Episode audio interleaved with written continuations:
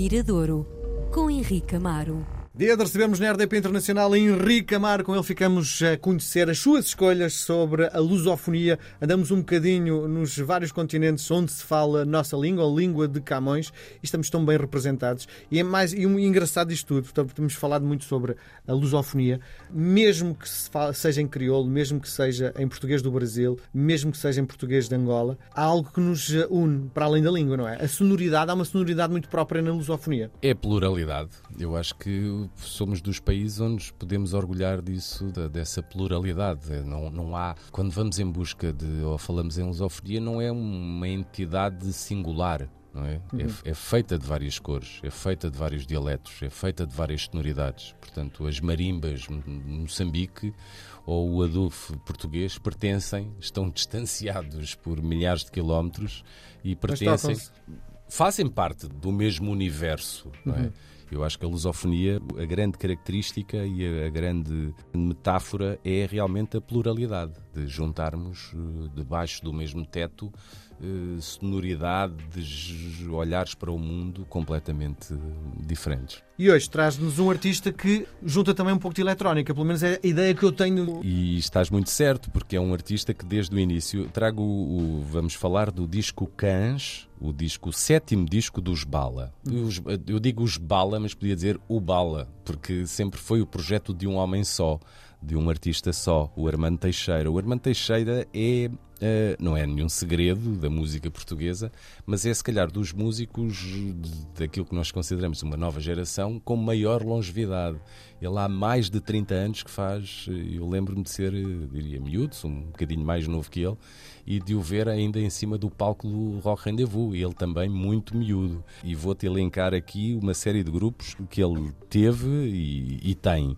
Ikmux, Boris Ex Machina, Bizarra Locomotiva, esteve nos The Weasel, nos, uhum. uh, creio que, três primeiros discos, Bala, Bullet, Knock Knock, Cidade Modular e participou, por exemplo, foi ele que fez a banda sonora do filme do Variações e depois montou uma banda e andou a tocar também temas do Variações com os arranjos que tinha feito para o disco. Portanto, estás a ver. Mas estamos aqui a falar de sonoridades diferentes. Sim, sim. a locomotiva não tem nada a ver nada, com o som do Joala, não é? Tal e qual. E, e, isso é algo que ele, numa conversa que tive com ele recentemente, que ele me diz que este é o seu projeto mais duradouro, não é? é uhum. É aquele que dura há mais tempo. O primeiro disco de Bala saiu no ano 2000 portanto tem 23, 23 anos de, de, atividade.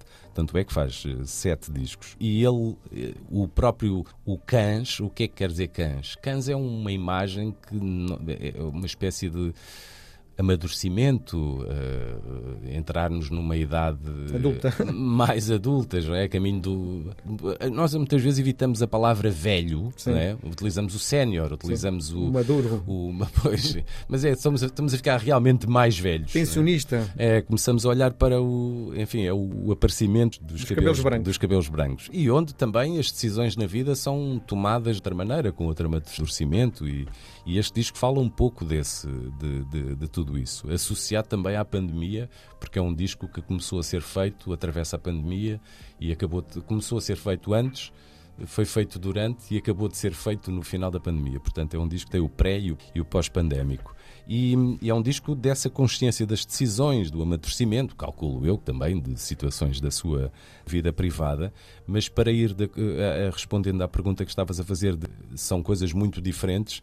Ele, uh, o, o Armando tem uma visão muito, muito interessante que é realmente, como uma, uma pessoa, ao aproximar-se dos 60 anos, ele não se sente confortável a, a, trabalhar uma música, hum, diria, áspera ou mais agressiva, como faria nos Bizarra Locomotiva, Sim. que é uma coisa realmente mais intensa. E ele acha que já não é capaz de encarnar aquele tipo de personagem naquela banda.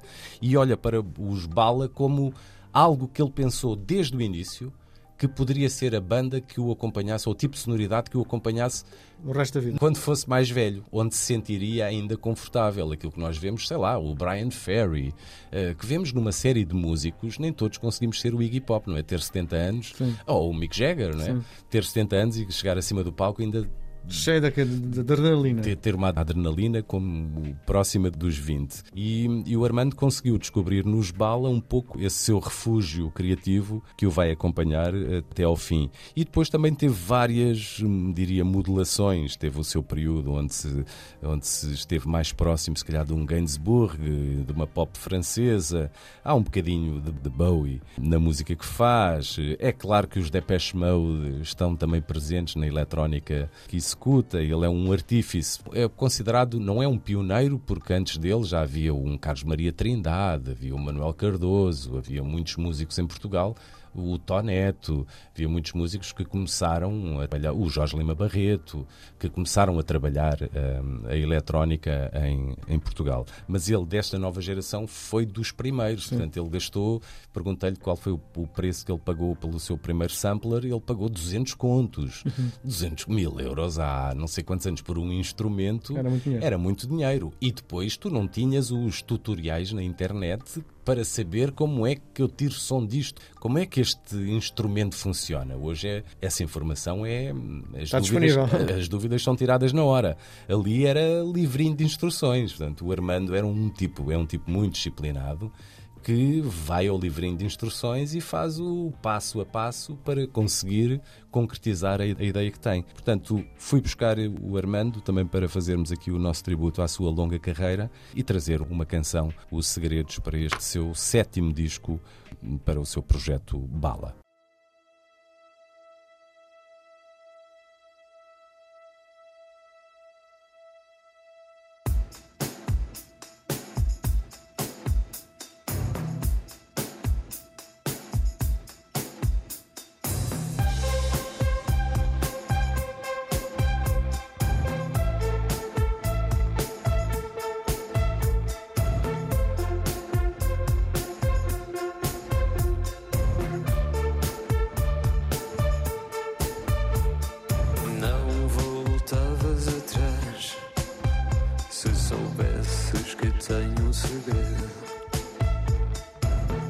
Aqueles que não se contam, que nem o álcool desmonta, talvez estivesse a tentar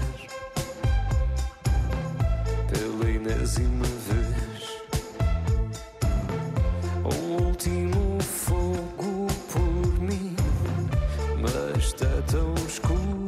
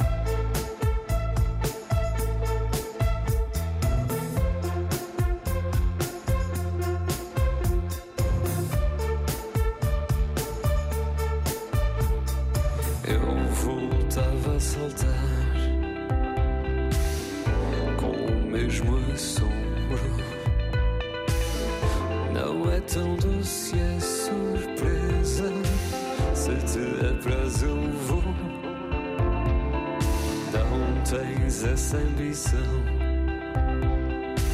Espantosamente não.